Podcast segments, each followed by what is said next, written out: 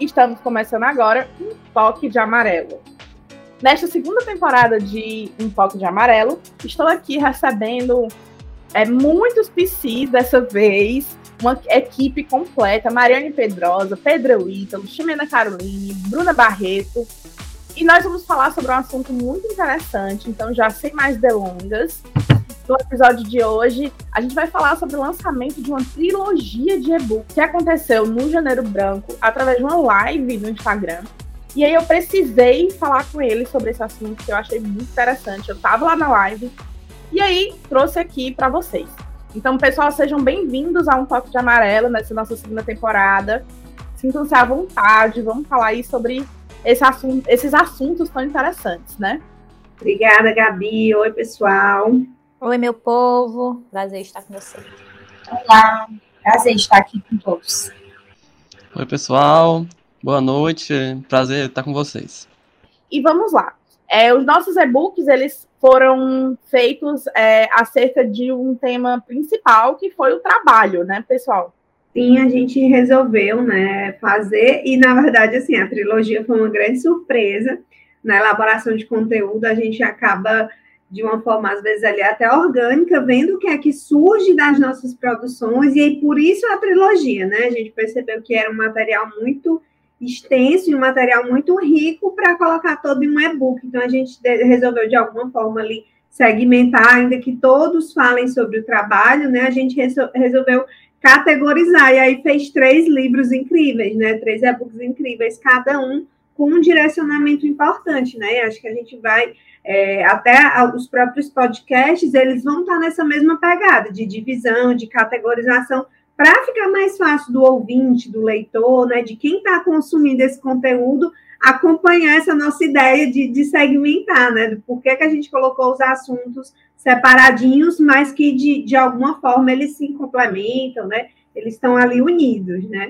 E que é. juntamente com outros profissionais, inclusive com a Gabi, né? Ficou tão lindo, tão belo, tão completo. É, na verdade, o e-book tem participação de muitas mãos.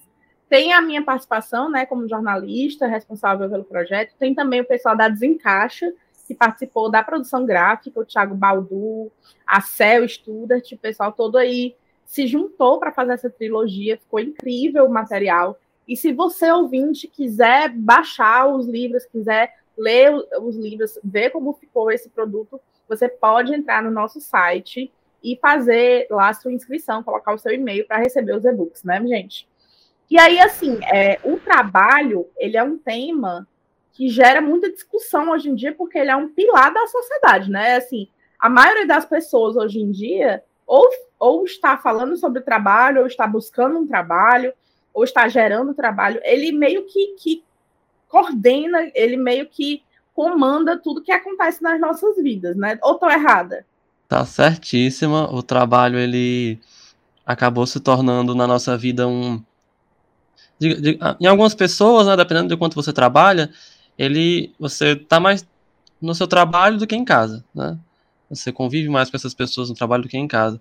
E por conta disso também, né? Se nesse ambiente, né, as pessoas, suas relações de trabalho, né, é, o ambiente não tá, não tá legal, acaba que isso vai trazer uma grande influência, né, para sua vida, assim, para sua saúde mental. E é importante falar sobre o, o, a saúde mental no ambiente de trabalho. Qual é essa importância? Como o Pedro falou, né, assim, o trabalho ele acaba sendo uma atividade que permeia muito o nosso dia a dia, né? É, em outros podcasts a gente mencionou, especialmente no do autocuidado e trabalho, né? Como é que eles podem andar juntos, porque de fato a gente não consegue fazer essa divisão muito objetiva, né? De vou cuidar da minha saúde mental em outros momentos. No meu trabalho, eu vou cuidar desse ponto específico. Então, é algo que caminha junto, né? A minha saúde mental, né? O cuidado com a minha saúde mental também precisa estar no meu ambiente de trabalho, tendo em vista que ali eu dedico várias horas do meu dia, que a partir dali é, eu vou desenvolver boas relações ou não, né? Então, assim, o trabalho, né, a, a energia que está posta naquele, naquela atividade, ela diz muito sobre como eu estou fisicamente, mentalmente, né? Então, por isso que a gente precisa falar de saúde mental nesse ambiente, né? Porque é algo que está intrínseco, né? Intrínseco, está junto, né? Não pode ser separado. Aliás, eu acho que foi a Bruna que falou em algum podcast anterior, não lembro qual, que nós não somos partes, né? Nós somos um todo, nós somos uma pessoa só, uma coisa só. Não dá para dissociar quem a gente é e dividir em pedacinhos e cuidar de cada pedacinho na sua caixinha, né? Sim, Gabi, é verdade. Como a gente está comentando aqui, né? O trabalho é um dos aspectos da vida, mas eu acho que dentre os vários é um dos que se destacam, porque o Pedro estava falando né, sobre o quanto que a gente passa boa parte da nossa vida trabalhando. E realmente, se a gente for parar para pensar na carga horária de trabalho, a gente passa muito mais horas trabalhando, muitas vezes, para a maioria das pessoas ainda é dessa forma, né, do que realizando outras atividades.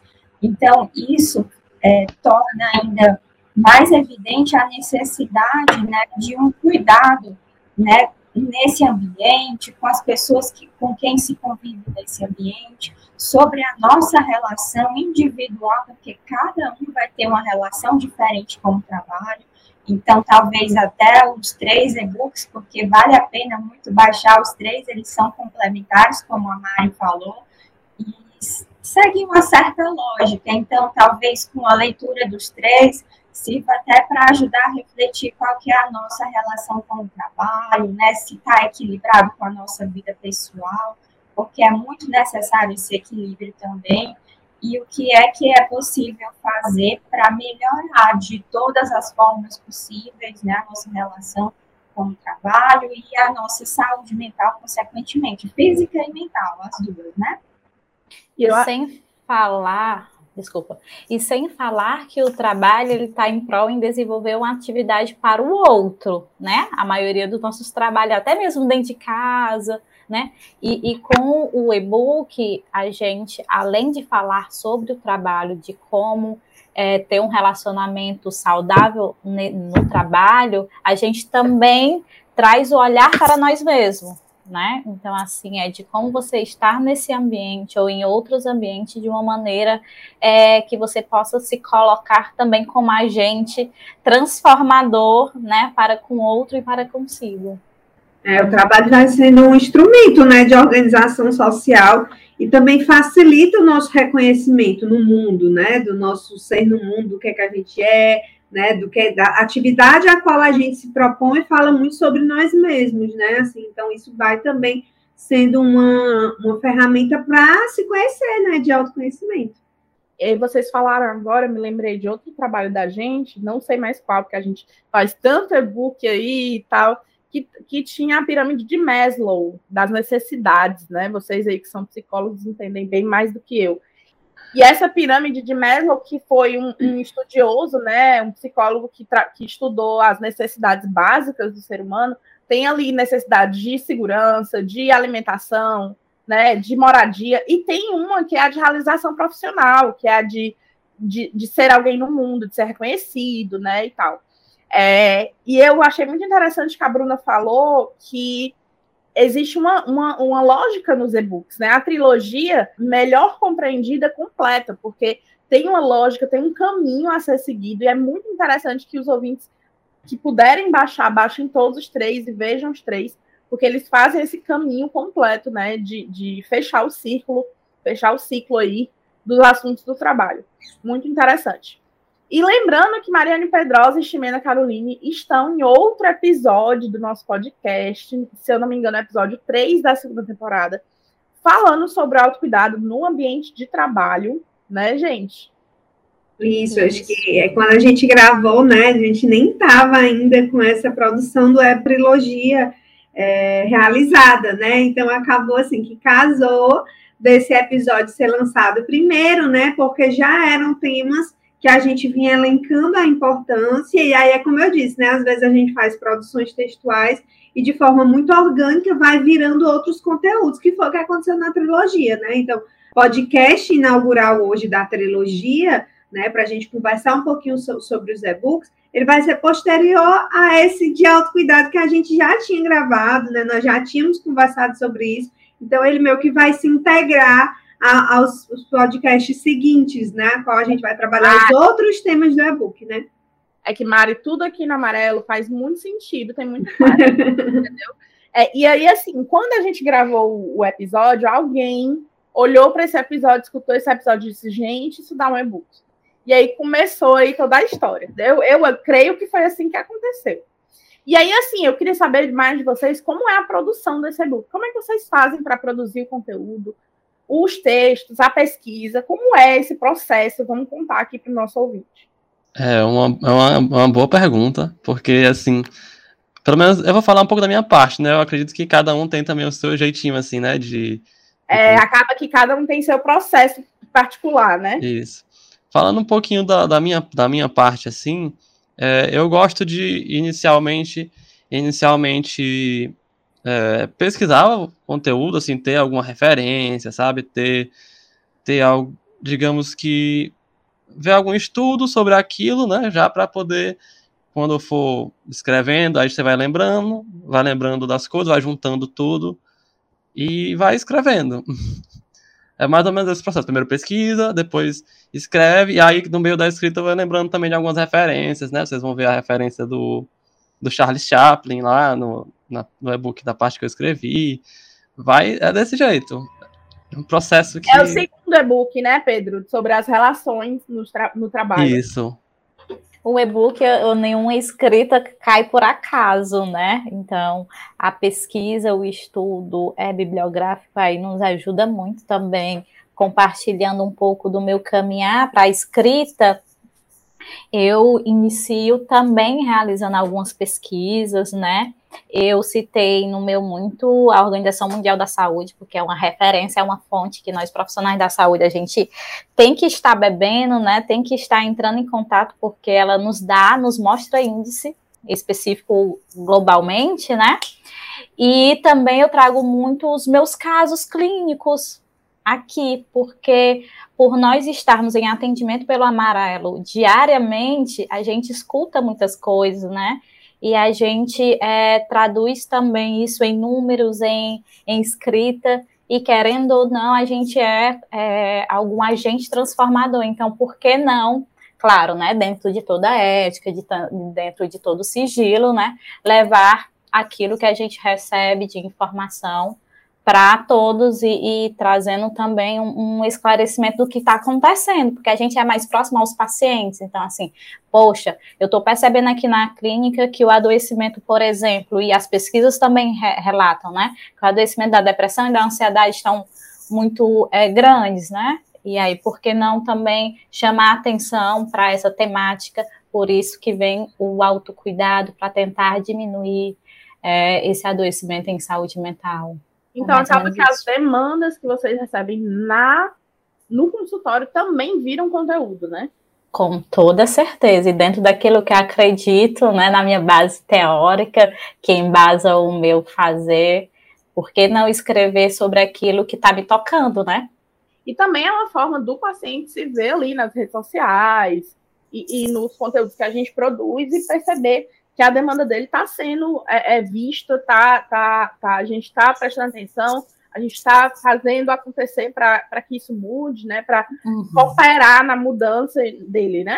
E trazer um alerta para as outras pessoas. Poxa, se eu estou percebendo que algumas patologias estão aumentadas, como é que eu posso estar me cuidando para que isso não chegue até a mim, ou cuidando também dos meus familiares, né? Para estar uhum. evitando. Uhum a gente acaba sendo uma antena, né, que viabiliza o sinal para uma quantidade maior de pessoas, né? Então eu sempre falo sobre o privilégio, a honra mesmo que é estar diariamente, constantemente entrando na vida das pessoas, na casa das pessoas de forma ética, né, ouvindo a história de vida de muitas pessoas, porque isso vai me permitir ter um olhar muito mais ampliado do que, por exemplo, outras pessoas, né, em outras determinadas profissões, né? Então, eu sinto que é sim o meu papel pulverizar essas informações. E é como a Ximena falou, e claro, de forma ética, você não pode é, compartilhar o que está acontecendo no consultório de uma forma que vai invadir a privacidade do nosso paciente, mas eu posso, a partir dali, me inspirar na construção de conteúdos, como a gente faz aqui no podcast, nos e-books, tudo isso também é, vem da nossa base clínica dos nossos atendimentos, do que é que está surgindo, né? Então, Nós somos, assim, antenas que pulverizam sinal né, para as outras pessoas, para a população em geral, digamos assim, que não tem essa oportunidade de estar de uma forma tão íntima em relação com o outro, né? Por isso que é tão importante é, a gente, enquanto também profissionais, enquanto pacientes, enquanto trabalhadores, enquanto mães família, pais, estarmos é, pesquisando em fontes confiáveis, né? Porque nós aqui tem todo um estudo por trás, né? Tem toda uma pesquisa, tem toda uma leitura, tem toda uma aproximação com os dados realmente fidedignos, diferente de outros sites, por exemplo, que joga, joga ali suas fake news, né? E acaba apavorando algumas pessoas, muitas das pessoas também. E aí, para desmistificar, para desconstruir algumas informações também é difícil. Então, nosso papel aqui, enquanto profissionais do amarelo, é levar informações relevantes, mas também de confiança. O amarelo acaba sendo também sinônimo de, de credibilidade e de segurança, né? Sem dúvida. Pronto, eu queria só complementar, seguindo mais ou menos a linha que a Chimena estava comentando, que além do embasamento que a gente tem, que é importantíssimo, é, na parte de produzir conteúdos para o amarelo, seja e-book, seja texto por blog, ou quando a gente vai debater algum tema aqui, como no podcast, nas lives, tem algo que eu acho bastante importante, pelo menos eu tenho muito essa preocupação quando eu vou escrever, que esteja assim de uma forma muito clara, né? Que quando o, o usuário, a pessoa que vai baixar o book, o paciente, não sei, o público vai ler esse material, que eu tenho a preocupação que, que é preciso que fique um material compreensível, né? Por mais que a gente bebe de fontes teóricas, né, de, de, de embasamentos e tudo mais, mas acho muito importante que esteja objetivo, que esteja claro, que a pessoa se identifique, que ajude de alguma forma, é muito importante. É, Bruna, o que você falou é muito interessante, muito importante salientar que né, todos os conteúdos do Amarelo eles são pensados, eles são publicados é, é, é estrategicamente né, para serem muito claros, para serem muito objetivos, para não ter aqueles termos muito científicos que dificultam a compreensão, né? Exatamente. Bom, eu não sei vocês, mas eu tô adorando o papo. E aí eu vou esticar ele aqui de outras formas. A gente vai fazer mais dois podcasts ainda sobre esse assunto. É, eu queria agradecer a participação de vocês. O nosso próximo podcast vai ser sobre um dos e-books, que é o Relações no Trabalho. Não é isso, Pedro, autor do, do, do e-book? Isso, isso. Mas, assim, lembrando que o primeiro e-book da trilogia sobre autocuidado no ambiente de trabalho já tem um podcast gravado com a Mariane a Ximena, autoras do e-book. Então, confiram aí nossos ouvintes. E daqui a pouco a gente grava e vocês vão ter aí disponível o, os episódios sobre relações no trabalho e sobre comunicação não violenta para o ambiente de trabalho com a Bruna Barreto, né, Bruna? Isso mesmo, Gabi. E aí eu queria agradecer a presença desses maravilhosos aqui comigo hoje, né? Então eu queria agradecer novamente a participação de todos. Foi muito bom estar com vocês. Fazer o e-book com vocês também foi muito divertido. Adoro, porque eu aprendo demais quando eu vou ler os textos e tal. E obrigada, gente. Eu espero que vocês voltem sempre. Obrigada, gente. A gente vai se encontrar muitas vezes. Estaremos sempre presentes. beijinho para todo mundo. Obrigada, pessoal, pela companhia. Obrigada a todos. Obrigada e até daqui a pouquinho, né? Com mais os outros podcasts. É verdade. Obrigado, pessoal. Tchau, tchau. E aí eu queria agradecer a você também, ouvinte. Se você tiver alguma dúvida, alguma sugestão de tema, ou queira contar a sua história, alguma coisa que aconteceu com o amarelo, você lendo os, os, o, algum conteúdo, ouvindo algum podcast e teve aí um insight, conta para gente na rede social, na arroba Amarelo Saúde Mental, ou também pelo nosso site www.amarelosaudemental.com.br. Estamos aqui disponíveis sempre para ouvi-los. É, eu queria agradecer a presença de todo mundo mais uma vez, foi ótimo. E aí, ouvinte, se você estiver prestando na gente, a gente está sempre a postos para lutar contra a psicofobia. para trazer o autocuidado, para trazer essa bem-estar e saúde mental para todo mundo, para trazer sempre muita informação. Esse foi um toque de amarelo. Eu sou a jornalista Gabriela Marcel. Você ouviu agora um toque de amarelo do Amarelo Saúde Mental. Até a próxima semana.